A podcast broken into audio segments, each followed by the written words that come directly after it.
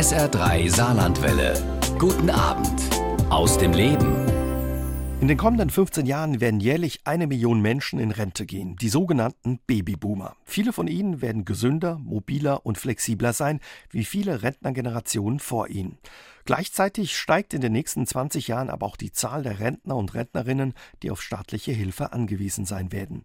Dadurch wächst bei den einen der Wunsch, bei den anderen die Notwendigkeit nach neuen und anderen Lebens- und Wohnmodellen. Die Journalistinnen Barbara Luke und Christiane Hastrich, selbst Babyboomer, haben daher in ihrem Buch Statt einsam gemeinsam, wie wir im Alter leben wollen, verschiedene Möglichkeiten ausprobiert, vom Tiny House über das Dauercampen und das Mehrgenerationenhaus bis hin zur Alters-WG oder der klassischen Seniorenresidenz. Dabei haben sie mit vielen ihrer Generation und Experten darüber gesprochen, wie man im Alter glücklich und unabhängig leben kann. Ihr Fazit verraten sie uns heute bei SA3 aus dem Leben. Hallo und schön, dass Sie heute Abend meine Gäste sind. Ja, hallo, wir, wir freuen, freuen uns. Wir freuen uns auch, dass wir dabei sein dürfen. Das Leben ab 50 und all das, was da noch kommt, beschäftigt Sie weiterhin. Ihnen ist ja nach Ihrem Buch Das Schönste an uns sind wir ein weiteres schönes und vor allen Dingen auch optimistisches Buch über das Älterwerden und das Alter gelungen, was Hoffnung, aber auch nachdenklich macht und ja, was vielleicht auch ganz gut ist, dass es nachdenklich macht, denn in den kommenden Jahren kommt da ja einiges in Bewegung. Ab 2030 habe ich aus Ihrem Buch gelernt, wird jeder Jahrgang, der in Rente geht, doppelt so stark sein wie der der nachrückenden Berufseinsteiger. Was bedeutet das für uns alle? Ja, wir sind insgesamt 20 Millionen Babyboomer, äh, die geburtenstarken Jahrgänge. Und da wir so viele sind auch, und auch immer schon waren, bringt das eine, eine wirklich sehr essentielle gesellschaftliche Umwälzung mit sich, wenn wir alle in die Rente drücken. Unsere Generation ist komplett anders. Äh, wir haben viel gewonnen, aber eben auch viel verloren.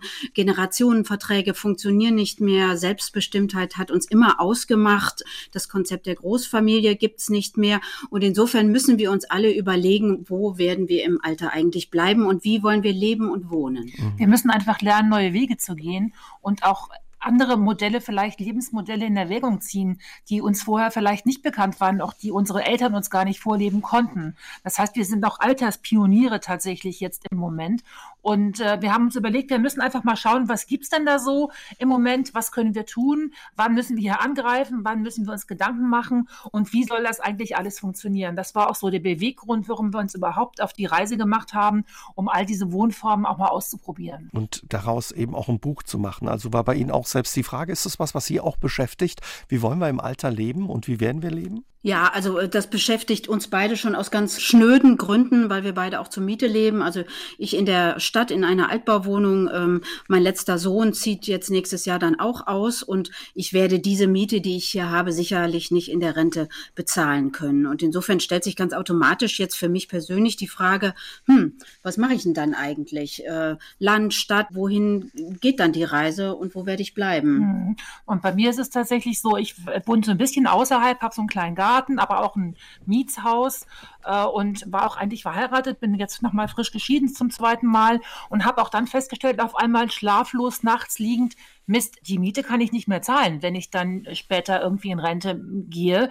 Äh, ich muss mir jetzt irgendwie Gedanken machen und ich habe auch keinen Partner, der auf jeden Fall mit mir irgendwo hinzieht. Und auf einmal habe ich gedacht, ja, ich muss mich jetzt um mich kümmern und irgendwas ausprobieren und einen neuen Weg auch suchen, weil äh, es kümmert sich sonst niemand mehr. Meine Kinder sind weit weg, haben wir ja schon gesagt, Generationen sind dann auch verteilt, die Globalisierung, alle sind irgendwo und es wird sich auch niemand mehr so um uns kümmern und das wollen wir ja auch nicht mehr. Also müssen wir uns selbst tatsächlich tatsächlich überlegen, wie kann unser Plan sein? Und ganz eigennützig für mich dann auch, habe ich mit der Barbara, wir haben da lange diskutiert, Nächte tatsächlich auch durch am Küchentisch gesessen und überlegt, äh, wie könnte das denn eigentlich sein? Was können wir uns leisten? Brauchen wir Geld? Wo wollen wir sein? Wie wichtig ist die Umgebung, die Sozialkontakte? Was sind die Faktoren, die für uns später mal weiter wichtig sein sollen? Und wie kann das dann sein, dass wir trotzdem ähm, dann auch wirklich unser Glück finden können? Was sind es für Sehnsüchte und ja auch Vorstellungen, die Ihre Generation da teilweise antreibt, wenn man auf die Zukunft des Wohnens blickt? Also zum einen stellen sich natürlich gesellschaftliche Herausforderungen. Die Renten werden nicht unbedingt äh, größer, der Wohnraum wird nicht unbedingt mehr. 75 Prozent aller Menschen leben in, in Ballungszentren und in Städten. Und ich denke, wir, oder wir beide denken, unsere Generation ist, ist getrieben, besonders die Frauengeneration natürlich immer schon gewesen von einer Selbstbestimmtheit, die keine unserer Generation zuvor gehabt hat. Wir haben, wir konnten studieren, wir hatten die Wahl, äh, wir konnten Ausbildung machen, wir konnten auch selbstgewählt zu Hause bleiben, Kinder kriegen. Das hat uns immer geprägt, das hat uns auch immer angetrieben und das wird im Alter natürlich auch nicht anders werden. Und wir haben immer auch die Gemeinschaft gesucht. Äh, wir waren nicht unbedingt Einzelkämpfer, wir sind WG-tauglich immer gewesen, damals ins Leben von dort aufgebrochen. Und wir haben uns gedacht, vielleicht ist das auch ein schöner Gedanke, in, in so, solch eine Gemeinschaft, in welcher Form auch immer wieder zurückzukehren. Wir haben auch einfach keine Rollenmuster, nach denen wir jetzt äh, uns einfach orientieren können. Diese ganze Orientierung fällt weg. Also insofern müssen wir von ganz neu anfangen, um unsere persönliche, individuelle, glückliche Lebensform auch zu finden. Also da ist viel in Bewegung, äh, merkt man dann offenbar auch, wenn sie sich untereinander treffen. Ja, also wir haben natürlich festgestellt, unsere Generation war immer geprägt von der Selbstbestimmtheit, ähm, besonders die Frauen natürlich die erste Generation, die die studieren, die Ausbildung machen konnten, die selbstgewählt auch zu Hause bleiben konnten. Äh, unser Credo war immer die Unabhängigkeit, auch die finanzielle Unabhängigkeit und das prägt uns, das eint uns natürlich auch alle und das stellt man sehr schnell fest, wenn man in den Kantinen sitzt, wenn man auf Partys sitzt, an den Küchentischen, wo auch immer bei Spaziergängen, dass uns alle dieselben Nöte und diese und die und auch dieselben Sehnsüchte irgendwie begleiten. Und was uns verbindet, ähm, ist aus unserer Sicht auch wirklich so dieses gemeinschaftliche, dieses WG-taugliche und dass das eine Form ist, in die wir eigentlich auch später wieder zurück mhm. möchten. Und gleichzeitig haben wir eben auch festgestellt, dass die meisten von uns keinen klaren Plan haben. Sie wollen es ein bisschen anders machen, gerne in der WG oder auch mal in einem Mehrgenerationenhaus oder vielleicht auswandern. Also die Ideen existieren, aber so richtig konkret waren dann die Pläne der meisten, mit denen wir gesprochen haben, so Mitte 50 jetzt noch nicht. Welche neuen Wohnformen werden in Zukunft bei Ihrer Generation eine Rolle spielen? Also was wir grundsätzlich erstmal festgestellt haben, ist, dass das Gemeinschaftliche eben, ebenso auch wie der Titel äh, statt einsam gemeinsam, das war wirklich auch der Hauptbeweggrund dieser ganzen Suche jetzt festzustellen, dass der Sozialkontakt und die Kommunikation mit anderen Menschen das ist, was alle eint. Das möchten also wirklich alle. Und natürlich liegt auf der Hand zu sagen, ja, WG, weil das kennen wir, so sind wir groß geworden. Aber so diese Geschichten wie Mehrgenerationenhaus oder auch Leben in einem Ökodorf oder auch tatsächlich auf einem Camp Campingplatz oder im Tiny House ist ja jetzt auch ganz häufig überall in, in, in Diskussionen, dass jeder überlegt, er möchte sich gerne verkleinern, Ballast abwerfen und so weiter. Also das sind jetzt so die verschiedenen großen Themen, wo wir gedacht haben, ja, das könnte man in Erwägung ziehen. Zum Beispiel so ein Leben auf dem Campingplatz galt ja ganz lange als so ein bisschen, naja, das, das, ob man das wirklich will, hm, äh, ist vielleicht auch nicht ganz gesellschaftlich so gerne gesehen, auch eine komische Ecke möglicherweise. Aber wir haben eben das mal ausprobiert und festgestellt, das stimmt überhaupt gar nicht. Diese einzelnen unterschiedlichen Lebensformen haben eben alle ihre Vor- und Nachteile und äh, bieten total gute Möglichkeit auch für eine Zeit für diese neue Lebensphase. Mhm. Also wir sind zum Beispiel der Campingplatz, wir sind dorthin gefahren, auch um eigene Vorurteile, die man vielleicht hat, auch abzubauen. Und wir haben da wirklich sehr viele Lektionen gelernt. Also wir haben ein, ein Ehepaar dort kennengelernt, äh, Sigurd und Sonja, die sich da wirklich ein, ein himmlisches Gärtchen und ein, ein kleines Paradies da errichtet haben, dort als Dauercamper mit erste Wohnsitzgenehmigung auch gelebt haben, schon ein paar Jahre und die dort ganz glücklich geworden sind. Und wenn man dann mit den Menschen spricht, wir haben ja überall auch Probe gelebt, dort übernachtet, dann stellt man natürlich fest, das ist, ich meine, die haben Wasser, die haben Strom, die haben ausgebaute Küchen, die haben kleine Gärten, eine Badewanne und das Ganze äh, für 400 Euro ungefähr monatlich. Und das war, das war sehr beeindruckend. Das ist auch eine Gemeinschaft ohne Sozialneid. Das ist so eine Kolonie an Verbündeten, die sich auch gegenseitig helfen, zum Grillen einladen. Das war unglaublich schön zu sehen. Mhm. Die haben halt diese große Freiheit, die können sie auch dort auch leben und können tatsächlich auch mit den Nachbarn Kontakt aufnehmen oder auch nicht. Und dieses Gefühl, auch diese Zelte abzubrechen jederzeit, das ist auch was gewesen, was wir festgestellt haben, dass diese Leute das auch sehr schätzen, diese Unabhängigkeit. Also Freiheit. Und sie konnten auch da sein, wo sie wollten. Und es war eben nicht teuer, wie Barbara schon gesagt mhm. hat. Also Freiheit und Unabhängigkeit spielt, höre ich raus, eine Rolle, wenn jemand auf den Campingplatz zieht und da ja sein Alter verbringen möchte. Ja, und natürlich auch das Portemonnaie. Das, mhm. das muss man natürlich auch dazu sagen. Ähm, aber ich meine, die haben alle die Möglichkeit, man hat die Möglichkeit, auf 60 Quadratmetern sich quasi auszuweiten in Mobilheimen. Manche haben die Wände da durchgebrochen in, in, in einen Wohnwagen hinein. Der Rest ist Grundstück. Äh, man hat, man hat kleine Gärten. klar, die Freiheit, die Frischluftfanatiker, ja. die Frickler, die, äh, die alle gerne auch äh, draußen sind äh, und gemeinschaftlich sind, für die ist das eine ideale Wohnung. Ja, und da gibt es keinen Sozialneid. Ja, es ist eine Geschicksalsgemeinschaft. Und das ist natürlich schön, dass man auch äh, untereinander Kontakt aufnehmen kann, muss es aber nicht. Man mhm. hat also schon auch diese, diese Möglichkeit, ähm, eben mit Freunden unterwegs zu sein, dort Anschluss zu suchen oder aber sich ganz abzuschotten, genau wie man das gerne möchte. Vorausgesetzt übrigens, man, man kann das dann tatsächlich auch. Man ist ein bisschen handwerklich begabt und macht sich's doch nett. Hm. Und das war, haben eben auch viele getan. War das einfach so möglich, all diese Dinge auszuprobieren? Also ja. die Menschen waren sehr offen. Äh, wir, wir sind da auch äh, mit offenen äh, Herzen hingefahren und die, die dort waren in den jeweiligen Modellen, die hatten natürlich auch ein großes Bedürfnis zu erzählen und von ihren Erfahrungen zu berichten, mhm. auch von dem Für und Wider. Es ist ja nicht alles überall nur rosig, aber wir sind da auf ganz, ganz offene Ohren gestoßen ähm, und, und ja, und haben das sehr genossen, mit diesen Menschen zu leben und zu, und zu erfahren, was gut und was schlecht schlecht ist. Ja, was sie antreibt, warum sie das möchten. Und es erzählt ja auch jeder gerne seine Geschichte und, und, und hat das Gefühl gehabt, es gibt ja auch einen Mehrwert für die anderen, indem man das irgendwie teilt. Zum Beispiel das Ehepaar, das wir dort besucht haben, die haben, äh, die haben im Ausland gelebt sehr lange, waren schon immer Camper-Freaks, haben das geliebt, unterwegs zu sein. Und dann haben irgendwann die Kinder gesagt, wir machen uns Sorgen um euch. Ihr werdet jetzt auch schon weit über 70. Vielleicht wäre es dann schön, wenn ihr in Deutschland wärt und bei uns in der Nähe. Und das konnten die sich gar nicht leisten, da irgendwo ein Grundstück zu kaufen. Also haben sie gesagt, okay, wir haben hier einen Dauercampingplatz, wir können, dürfen hier sein, wir dürfen hier den ersten Wohnsitz auch haben und die Kinder kommen jetzt hin und wieder vorbei, besuchen die und trotzdem haben die einen zweiten kleinen Campingwagen noch im Garten da stehen und wenn die Lust haben, dann brechen die einfach auf und fahren Richtung Meer und kommen dann wieder zurück und haben trotzdem den Anschluss an die Kinder. Also das war in diesem Falle tatsächlich so auch das Entgegenkommen für die Kinder, dass sie sagen, wir bleiben in der Nähe und können uns das trotzdem leisten, da auch irgendwo zu sein. Sie haben für Ihr Buch auch den ehemaligen Bremer Bürgermeister Henning Schärf getroffen, der seit mehr als 30 Jahren in einer Alters-WG wohnt. Ja, wie muss man sich das vorstellen? Wie ist diese Lebensform organisiert und vor allen Dingen, wie funktioniert das? Also Henning Scherf war ja ein, ein ganz früher Pionier. Der hat da ja wirklich Neulandarbeit geleistet. Das waren, die sind vor 30 Jahren, haben sich mehrere Ehepaare, die damals auch noch kleine Kinder hatten, zusammengetan, haben gesagt, Mensch, wir könnten doch alle unter ein Dach ziehen und testen das mal aus. Und dann sind die länger in Urlaub gefahren, haben ein Ferienhaus gemietet und haben geguckt, ob diese Freundschaft trägt. Das waren alles lebenslange Freunde bereits und haben dann zwei Jahre lang in Bremen ein Haus gesucht, weil sie gerne abgeschlossene eigene Wohneinheiten mit der jeweiligen Privatsphäre für sich selber haben wollten und haben dann nach zwei Jahren auch ein wunderschönes Haus in einer nicht so schönen Gegend in Bremen gefunden mit einem gemeinschaftlichen Garten und getrennten Wohnungen. Und diese Gemeinschaft funktioniert tatsächlich seit drei Jahrzehnten im besten Sinne. Die sind alle über 80 jetzt, zwei sind schon herausgestorben, die dann auch von den Freunden gepflegt wurden. Mhm die sind quietschfidel und quietschlebendig mhm. und halten einander jung. Das ist, war wirklich großartig zu sehen.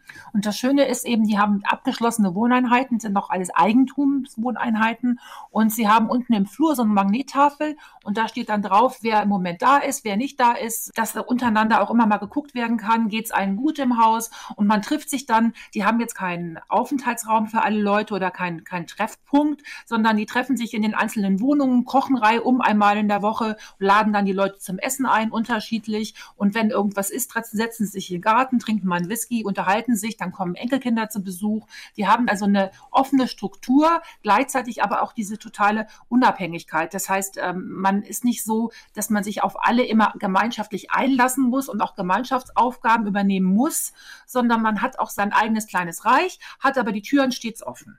Also klingt nach einem guten Konzept. Trotz alledem, Sie haben ja auch gesagt, Sie sind auch WG erfahren und, und ja, wenn man in einer WG gewohnt hat, weiß, da ist auch die eine oder andere Herausforderung dabei. Vor welchen Herausforderungen stand man zum Beispiel in diesem Projekt und wie hat man die bewältigt?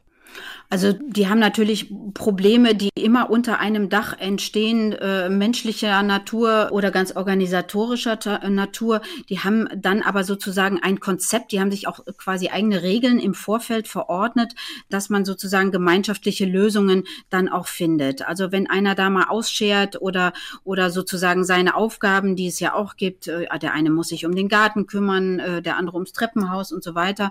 Diese Dinge, die waren aber, sagen wir mal, leicht zu regeln. Also der Henning Schärf sagte uns, sie haben nie jetzt einen, einen Mediator äh, gebraucht und die haben auch immer, wenn es ging, um Nachmieter ging, ähm, haben sie das gemeinschaftlich und einstimmig auch entschieden. Also insofern haben die sich vorher schon sozusagen so ein, ein organisatorisches mhm. Netzwerk und ein paar Reglements da vorgelegt und insofern gab es da jetzt auch nie größere Konflikte. Also man muss natürlich auch sagen, es gibt ja andere Alters-WGs, die jetzt Gemeinschaftsräume haben, eine Gemeinschaftsküche zum Beispiel.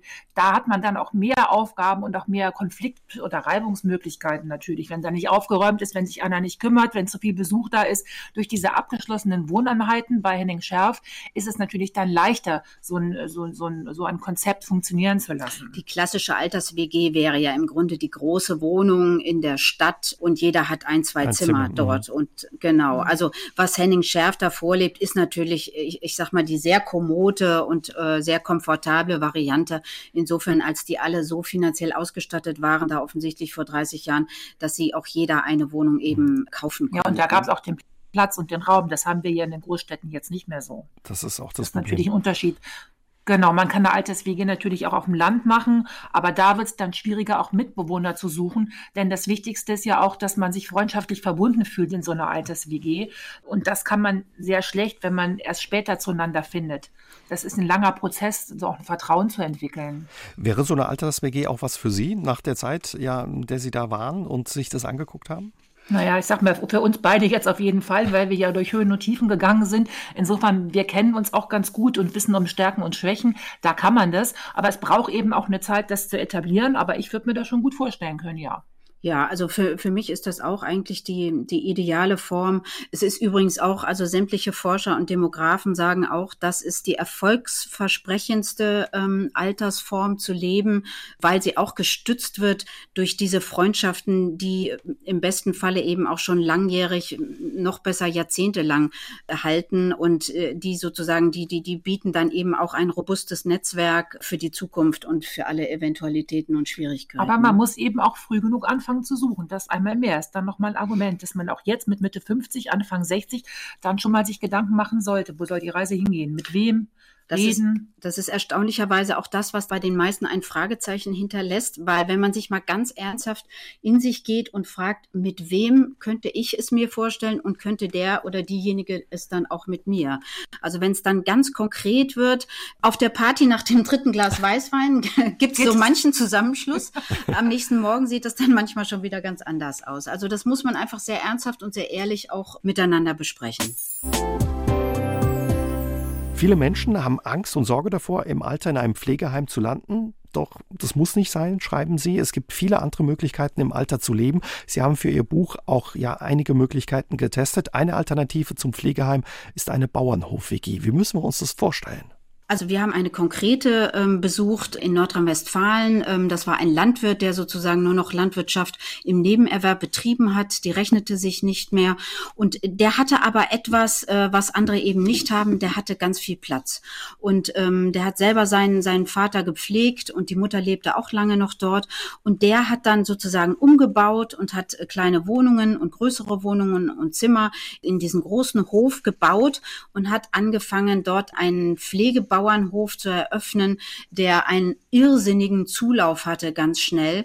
Und dort lebt inzwischen eine Gemeinschaft aus Jüngeren, aus Älteren, aus Kranken, aus Dementen, aus Vitalen, aus Stillen. Da ist alles dabei und jeder hat seine Aufgaben. Es gibt kein vorgegebenes Spaßprogramm und kein Konzept, sondern das, was die machen, ist Leben und, und ihrem Leben auch noch eine Sinnhaftigkeit geben mit den Tieren, äh, mit ein bisschen Landwirtschaft, mit der Natur drumherum. Und das war für uns wahnsinnig anrührend zu sehen, wie die sozusagen in diesem Kokon funktioniert haben und in dieser Geborgenheit mhm. gelebt haben. Und was ist, wenn ich doch mal Pflege dann brauche oder mich selbst nicht versorgen kann? Da leben ja auch Menschen, die dement sind. Ja, also erstmal kümmern die sich untereinander und je nachdem, wie schwer auch die Art der Erkrankung ist, kommt dann auch ein Pflegedienst, ein ambulanter Pflegedienst hinzu, die sich dann auch kümmern und auch untereinander Aufgaben verteilen. Also da in dem konkreten Fall war es so, dass nebenan tatsächlich so ein ambulanter Pflegedienst auch war. Die kamen immer zweimal am Tag und haben sich gekümmert um die Menschen, die da alleine nicht mehr konnten. Aber das war vom Konzept her auch sehr ausgewogen. Das heißt, das war eine gute Durchmischung. Mhm. Die Gesunden haben auch großen Teil für die etwas Kränkeren dann auch mit mitgearbeitet oder sich mitgekümmert und die auch ein bisschen mitgezogen. Also es war schön zu sehen, weil da war zum Beispiel ein älterer Herr, der, der schon sehr schwerst dement war, der also nicht mehr wusste, wie er aus dem Bett steigen soll. Aber den nehmen die dann zum Beispiel mit in den Wald, wenn die zum Holzhacken gehen, dann kriegt er auch eine Axt in die Hand und äh, dann wird dem gezeigt, wie das geht. Und man sah dann förmlich, wie diese Menschen auch wieder aufblühen, weil sie plötzlich wieder etwas entdecken und etwas können. Genauso ähm, hat das in der Küche dort stattgefunden. Auch Leute, die nicht mehr wissen, wie sie heißen, aber die, die einen unglaublichen Spaß daran finden, plötzlich im Hefeteig rumzurühren und, und äh, miteinander Kuchen zu backen. Das war auf eine ganz leise, stille, sehr selbstverständliche Art, haben die da eine, eine Atmosphäre geschaffen, in der jeder so sein Plätzchen gefunden hat. Da würden das, wahrscheinlich, das schön zu sehen. Das glaube ich, da würden aber wahrscheinlich viele die Hände über dem Kopf zusammenschlagen, wenn sie hören, dass ein. Dementer mhm. ja eine Axt in die Hand bekommt. aber es zeigt offenbar, was auch möglich ist, wenn man ja Menschen vertraut oder ihnen auch nochmal eine Aufgabe gibt dann. Ne? Ganz genau. Und das, und das versteht dieser, dieser Landwirt äh, da wirklich auf exzellente Art und Weise. Der nimmt da jeden, wie er ist und, und, und äh, jeder, jeder bekommt irgendwie sein Plätzchen im Leben. Ähm, und da ist noch nie irgendwas passiert. Als wir kamen, war Agnes auch eine demente Dame, die hatte, hatte sich den Oberschenkelhals gebrochen, war im Krankenhaus, war auch schon schwerst dement, hat sich da die Schnüre aus den Armen gerissen. Also es war unmöglich, diese Dame zu äh, operieren. Die ist dann zurückgebracht worden, weil die einfach so ein wahnsinniges Heimweh und eine Sehnsucht nach zu Hause hatte. Und dann haben die gesagt, okay, dann machen wir das hier. Dann, dann versuchen wir sozusagen die, äh, gemeinschaftlich. die, gemeinschaftlich die ambulanten mhm. Dienste so zu ähm, organisieren, dass wir das mit ihr schaffen. Und so haben sie es dann auch gemacht. Also da waren eben auch Menschen von aus ganz Deutschland bunt gewürfelt, die da zusammengefunden haben.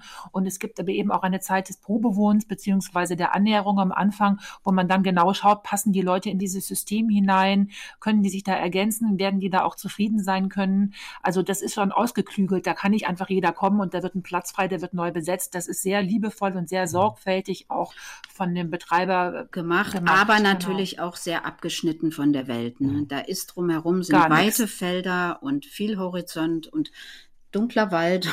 da gibt es die Tiere, das ist eine neue Welt, das ist eine neue Lebensphase und in der man dann auch Geborgenheit findet, aber es ist nicht zu vergleichen mit dem, was man hatte.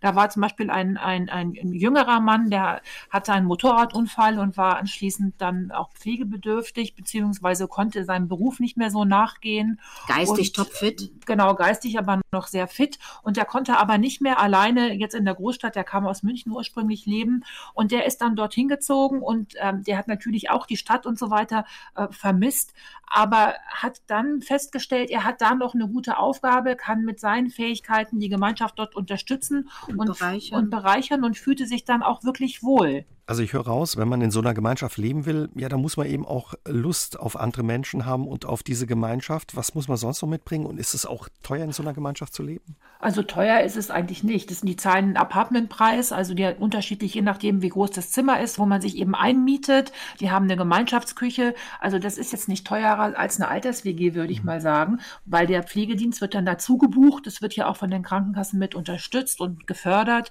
Also leisten kann man sich das schon. Nur bis jetzt jetzt gibt es eben auch sehr wenig Plätze. Dieses Konzept scheint aufzugehen, auch in der Kombination mit den Tieren, weil das offensichtlich auch in den, in den Menschen nochmal Verborgenes und, und, und Fähigkeiten und Fürsorge und eine Triebkraft weckt.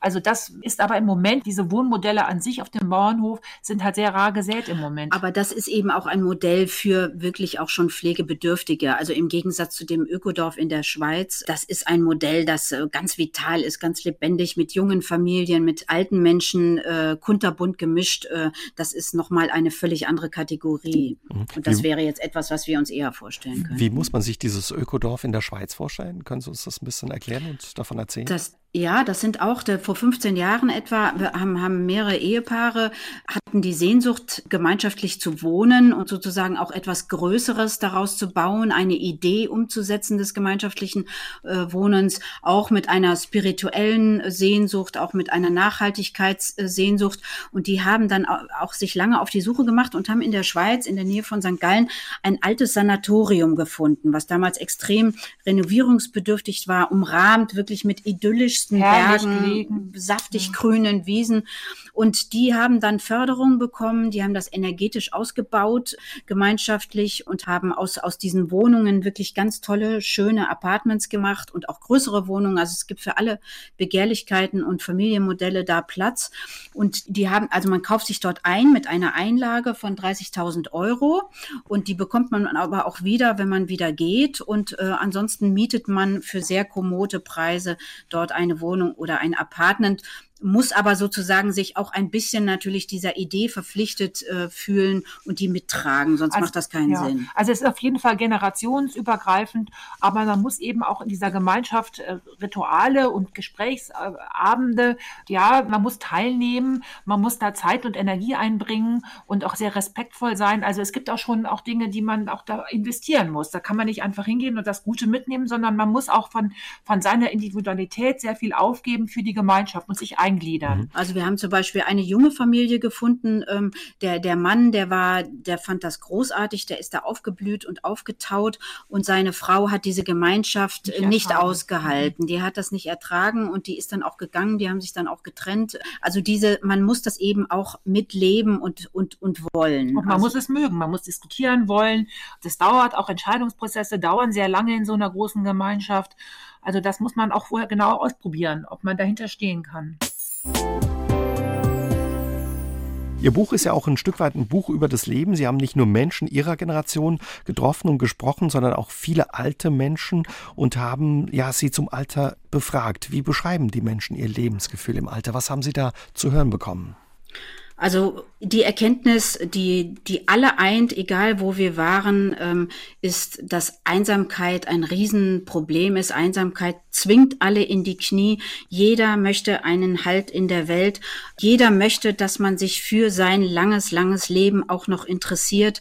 Und das ist etwas, auf das wir überall gestoßen sind und was für, für alle Menschen, egal ob Frauen oder Männer, egal wie alt sie waren, der Hauptgrund war, sich in bestimmte ähm, Wohnmodelle Modelle mhm. zu fliehen. Also die, zum Teil sind die regelrecht aus ihren einsamen und großen Häusern geflohen, um Kontakt zu haben. Oder geht es weniger um den Luxus und den Komfort, sondern mehr um die Geborgenheit. Und egal mit wem wir gesprochen haben, es war einfach sehr schön zu sehen. Die möchten aus ihrem Leben erzählen, die Menschen. Die möchten den Erfahrungsschatz, den sie angesammelt haben, auch teilen. Die möchten gerne, dass Leute Anteil nehmen an dem, was sie zu bieten haben und das auch weitergeben. Und das ist eigentlich auch so eine sehr, sehr äh, erwärmende Erkenntnis, wie schön das ist, wenn man das, was man doch kann und was man weiß und worin man gut ist, das auch weitergeben kann. Und wenn sich jemand für einen interessiert, bis späterhin auch noch im Alter, das ist halt einfach eine Sehnsucht, die alle haben. Warum ist Einsamkeit gerade so ein Problem?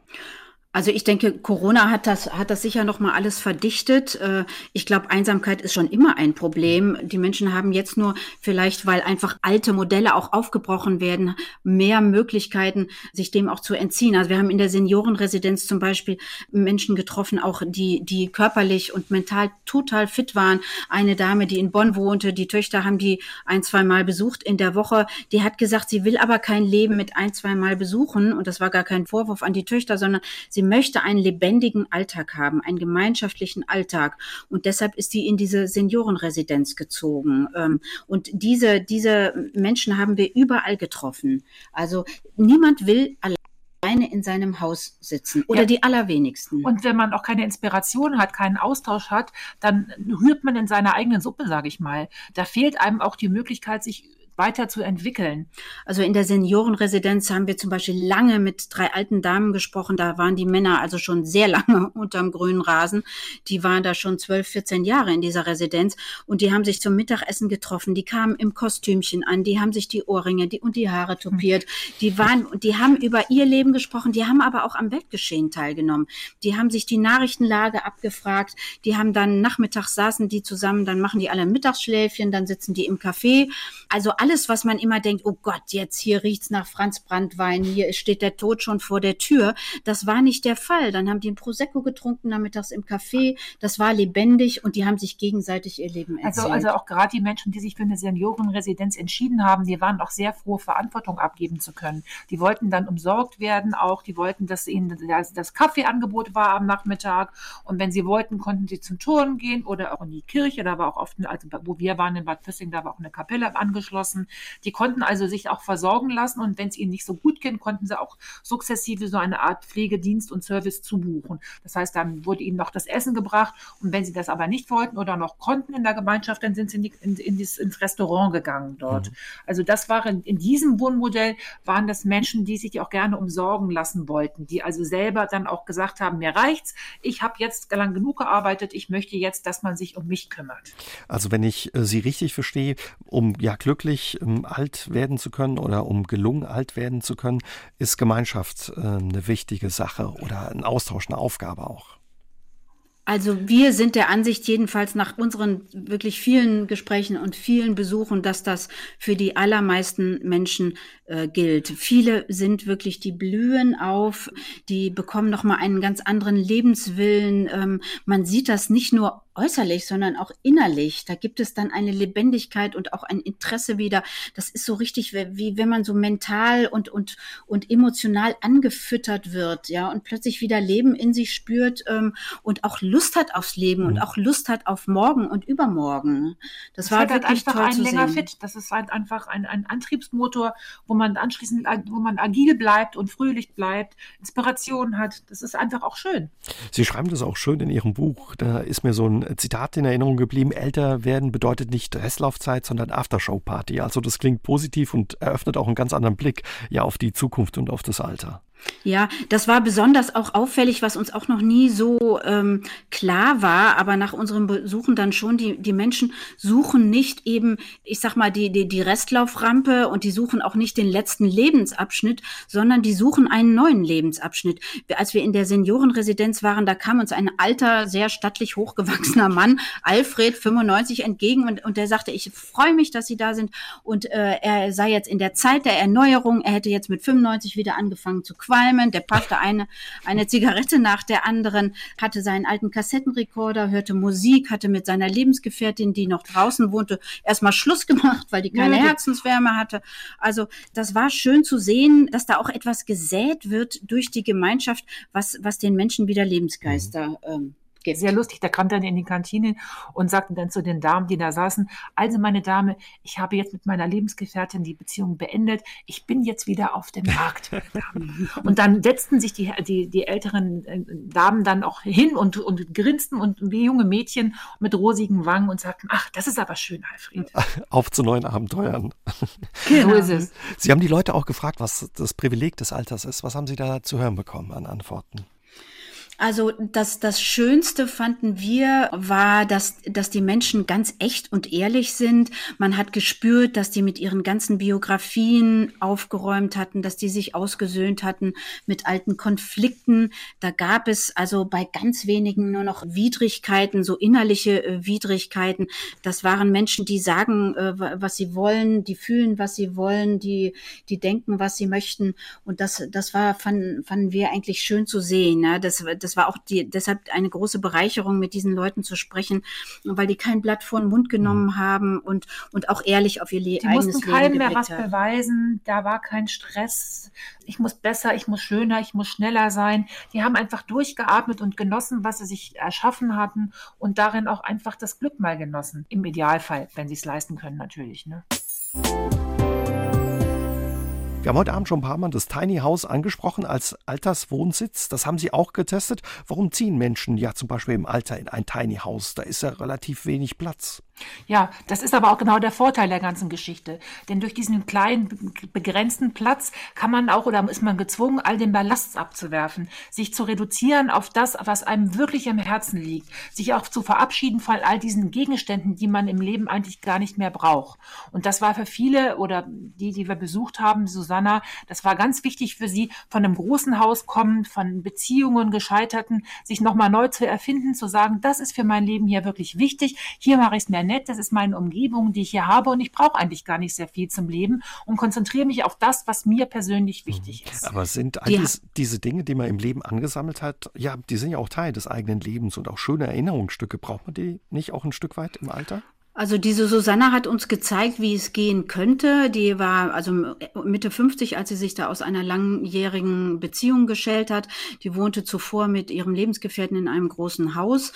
Dann kam die Trennung und dann hat sie gesagt, ich will nicht arbeiten, um dieses Haus weiter mhm. zu finanzieren und ist dann im Zuge ihrer Suche auf dieses Tiny House Dorf gestoßen im Fichtelgebirge und hat Gefallen daran gefunden, sich leichtfüßiger zu machen in ihrem Leben. Und die hat dann wirklich über zwei Jahre hat sie sich quasi quasi in einer psychologischen äh, Entwicklung hat sie sich von allen Gegenständen äh, wirklich auch verabschiedet und hat sich die Konflikte noch mal vor Augen gehalten, auch die schönen Seiten, die mit diesen Dingen behaftet waren und ist am Ende in einem 25 Quadratmeter großen Tiny House gelandet, was sie selber konzipiert hat in dieser Siedlung und hat sich sehr befreit und leicht gefühlt. Klar, das ist ihr auch nicht immer leicht gefallen, wenn man überlegt, dass jeder Europäer im Schnitt 10.000 Gegenstände besitzt und sich dann zu reduzieren auf 200 ist erstmal klingt sehr radikal, aber bei dieser Susanna hat es was was sehr Positives bewirkt. Das leichte Gepäck ähm,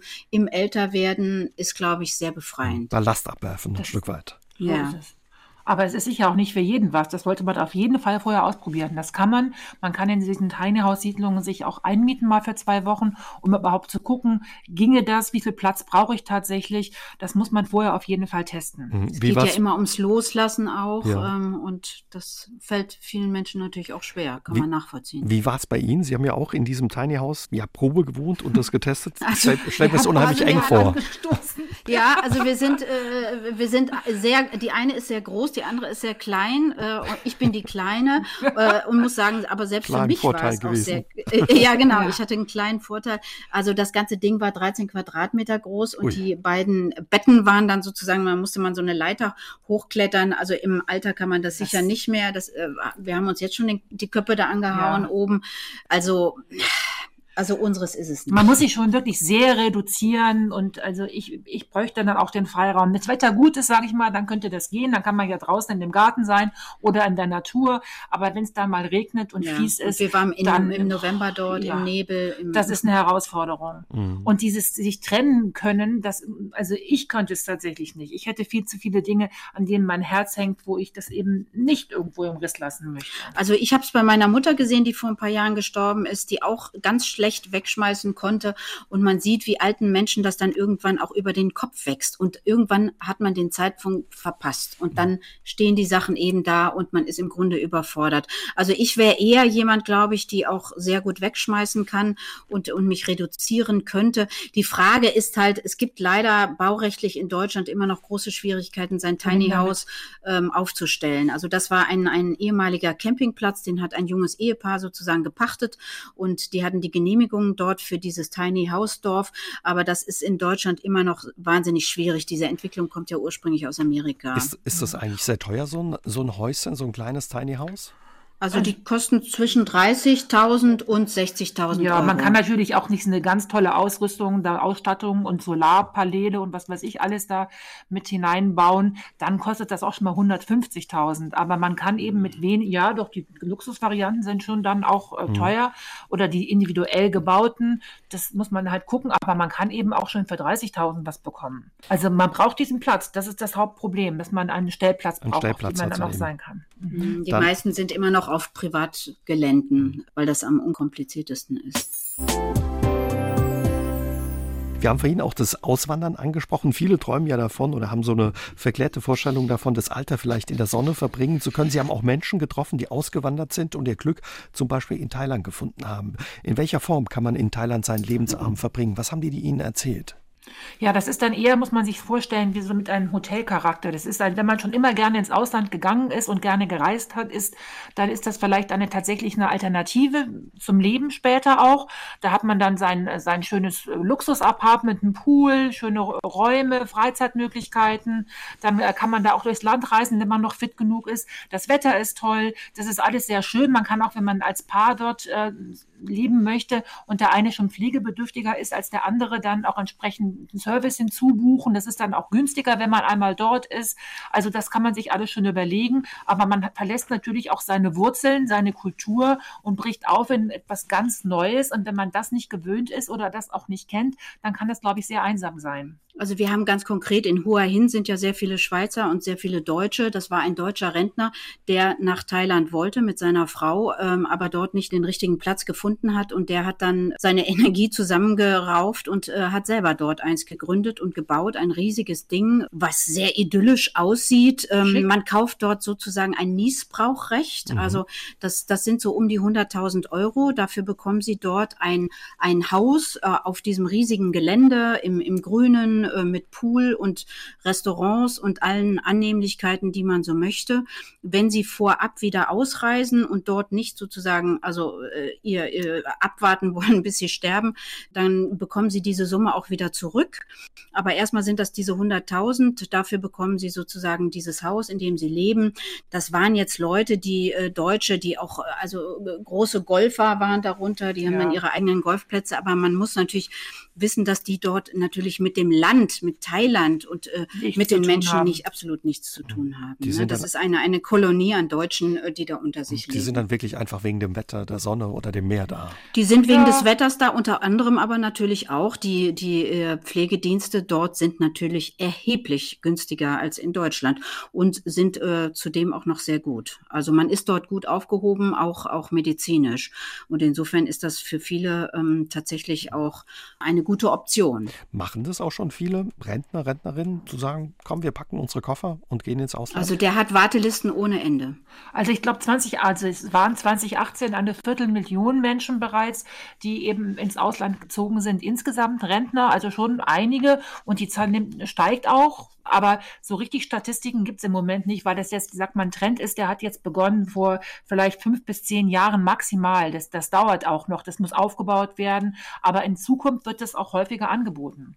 Und es muss da nicht unbedingt Thailand sein. Es gibt ja auch in, in, in, in Osteuropa, Osteuropa jede Menge Projekte oder auch viele jetzt auch im Bekanntenkreis überlegen, sich nach Italien zu ziehen, gerade jetzt hier von München aus und da Wohnhaus zu kaufen und dort zu leben.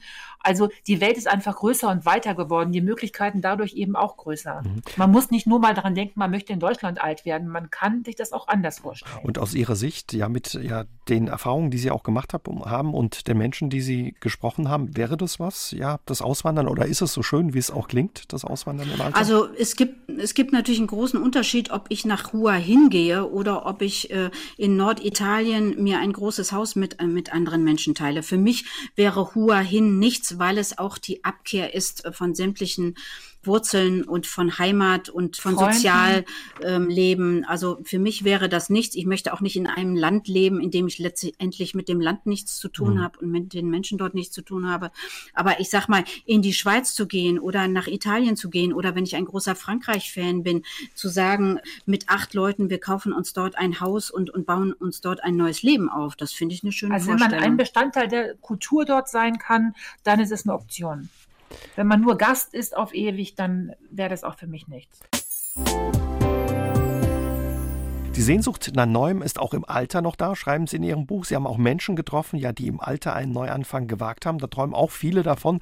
Aber wie kann es gelingen? Eine, der es gelungen ist, ist Maya. Wie hat sie es geschafft, mit über 50 noch einmal neu anzufangen? Ja, also Maja war, war ähm, Historikerin in Tübingen, äh, verheiratet, äh, kinderlos, mit Familie dort auch in der Region, hat lange auch als Historikerin gearbeitet an der Uni und hat dann mit Anfang Mitte 50 beschlossen, dass sie so ihr Leben nicht weiterleben möchte und hat wirklich äh, sehr radikal Abschied genommen von ihrem damaligen Leben und von ihrer Familie und von ihren Freunden und ist mit ihrem Mann nach Rügen gegangen und hat dort als Yogalehrerin und Fastenleiterin sich sozusagen eine, nicht nur eine neue Existenz, sondern auch ein neues Leben erschaffen. Sie hat auch tatsächlich gesagt, sie hat eine Abschiedsparty gemacht und diese Abschiedsparty war auch so ein bisschen eine Begräbnisparty für sie gleichzeitig weil sie sich getrennt hat von den Freunden, von der Umgebung, von allen Werten, die sie hatte und ist aufgebrochen in ein ganz neues Leben und hat da mit null wirklich angefangen. Mutig, und dieser Weg ja. dahin ja, das war wirklich sehr, sehr mutig. mutig mhm. sehr radikal sagen. auch, muss man sagen. Ja, und auch sehr anstrengend, aber für sie auch sehr bereichernd. Also sie war froh und hat es nicht bereut obwohl sie auch keine Zeit mehr dann hatte für sich selber. Sie hat sehr viel dort gearbeitet, immer neue Gruppen auch gehabt. Ihre Ehe ist auf der Strecke geblieben. Der Mann konnte das dann nicht. Der hat die Insel so, nicht ausgehalten. So mithalten. Sie war dauernd beschäftigt und hat sich auch gekümmert um ihre Gäste und hat auch mit dem Yoga auch da auch vielleicht Kraft gefunden. Das war für den Partner dann nicht so einfach. Mhm. Aber trotzdem hat sie gesagt, was für sie die richtige Entscheidung und der richtige Weg. Und die ist dann nochmal aufgeblüht. Also die war locker über 70, hat uns genau ihr Alter nicht verraten wollen und war aber aber auch noch voller Elan und sagt, die nächsten fünf Jahre macht sie das sicher und dann mal gucken. Frauen tun sich da offenbar leichter beim Neuanfang als Männer. Warum? Ja, es gibt ja inzwischen dieses, dieses Phänomen der Grey Divorce. Äh, Frauen, die sich tatsächlich äh, dann in ihren 50ern auch aus, aus äh, Ehen schälen und, und äh, mutig sind und da nochmal komplett neue Wege gehen. Ähm, das betrifft natürlich schon auch unsere Generation, die natürlich, mein Gott, viele alleinerziehend, ähm, mhm. viele auch in Partnerschaften gescheitert oder auch nicht gescheitert, aber auf jeden Fall sehr autark im Leben. Und es ist tatsächlich auffällig, dass rein statistisch mehr Frauen sich dann nochmal auf den Weg machen. Also als wir Männer. denken, Frauen sind dann doch vielleicht eher die sozialeren Wesen. Und, Und das ist halt einfach wichtig, die dass man draußen ja. sein kann. Ja, mutig auch, genau. Bei all dem, was Sie ja getestet haben und auch erlebt haben, ist eine Sache ja auch eine Herausforderung. Schon heute verdienen viele Rentner sich etwas dazu, weil die Rente nicht reicht. Viele Rentner von morgen werden noch weniger Geld zur Verfügung haben. Da ist ein Neustart oder viele der Wohnformen, die wir heute Abend angesprochen haben, schwierig, oder? Gerade wenn der Wohnraum knapp ist und wenn man wenig Geld im Geldbeutel hat. Was für Möglichkeiten gibt es da? Ja, aber das Schöne ist, was wir herausgefunden haben, ist, dass es für jeden eine Lösung gibt, und zwar unabhängig vom Geldbeutel.